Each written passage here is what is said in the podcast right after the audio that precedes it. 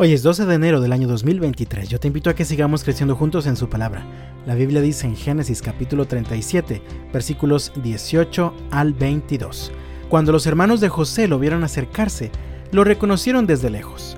Mientras llegaba, tramaron un plan para matarlo. Aquí viene el soñador, dijeron. Vamos, matémoslo y tirémoslo en una de esas cisternas. Podemos decirle a nuestro padre, un animal salvaje se lo comió. Entonces veremos en qué quedan sus sueños. Pero cuando Rubén oyó el plan, trató de salvar a José. No lo matemos, dijo, ¿para qué derramar sangre? Solo tirémoslo en esta cisterna vacía, aquí en el desierto. Entonces morirá sin que le pongamos una mano encima. Rubén tenía pensado rescatar a José y devolverlo a su padre. Rubén era el hijo mayor de Jacob, mientras que José era el menor de todos. Imagínate todas las situaciones conflictivas que surgían en aquella familia por el hecho de que Jacob había tenido sus doce hijos con cuatro mujeres diferentes. Todos vivían en una misma casa. Algunos eran hermanos de padre y madre, otros eran medios hermanos. Las cuatro mujeres vivían peleando una con la otra, pero además José era el consentido de Jacob. Así que todos sus hermanos y medios hermanos lo miraban con mucho rencor. Un día Jacob mandó a José al campo a ver cómo estaban sus hermanos. Ellos se dedicaban a apacentar rebaños, así que cuando finalmente José los encontró, sus hermanos se pusieron de acuerdo para matarlo. Todos ellos tenían bastantes razones para ver a José con resentimiento. José era el menor de todos, el consentido de su padre. Esto los llenaba de celos. José había recibido un regalo muy especial de su padre, una túnica que ninguno de sus hermanos tenía. José acostumbraba delatar a sus hermanos, contándole a su padre las travesuras o planes engañosos que planeaban mientras andaban en el campo. Además, José había tenido un par de sueños que, desde la perspectiva de los hermanos de José, todos ellos quedaban humillados ante él.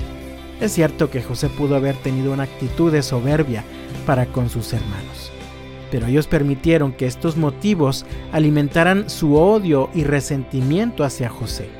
Así que aquel día cuando lo vieron venir planearon matarlo. Sin embargo, Rubén como hermano mayor interviene, tratando de salvar a José. Leo nuevamente los versículos 21 y 22. Pero cuando Rubén oyó el plan, trató de salvar a José. No lo matemos, dijo, ¿para qué derramar sangre? Solo tirémoslo en esta cisterna vacía aquí en el desierto. Entonces morirá sin que le pongamos una mano encima. Pero Rubén tenía pensado rescatar a José y devolverlo a su padre. Rubén decide hacer a un lado todos esos motivos que tenía para odiar a su hermano y actúa guiado por el amor y la compasión tanto por su hermano José como por su padre Jacob. El apóstol Pablo escribió muchos años después en la carta a los romanos en el capítulo 12 versículos 14 al 21. Bendigan a quienes los persiguen, no los maldigan, sino pídanle a Dios en oración que los bendiga. Alégrense con los que están alegres y lloren con los que lloran. Vivan en armonía unos con otros. No sean tan orgullosos como para no disfrutar de la compañía de la gente común y no piensen que lo saben todo. Nunca devuelvan a nadie mal por mal Compórtense de tal manera que todo el mundo vea que ustedes son personas honradas. Hagan todo lo posible por vivir en paz con todos. Queridos amigos, nunca tomen venganza.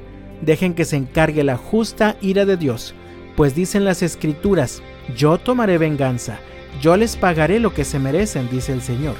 En cambio, si tus enemigos tienen hambre, dales de comer. Si tienen sed, dales de beber si haces eso, amontonarás carbones encendidos de vergüenza sobre su cabeza. No dejen que el mal los venza, más bien, venzan el mal haciendo el bien. Amado mío, yo te invito en el nombre del Señor. Seamos como Rubén. Hagamos a un lado los motivos que nos mantienen atrapados en el odio y el resentimiento y trabajemos para que el amor purifique y sane nuestras relaciones interpersonales. De todo corazón deseo que Dios te bendiga este jueves y hasta mañana.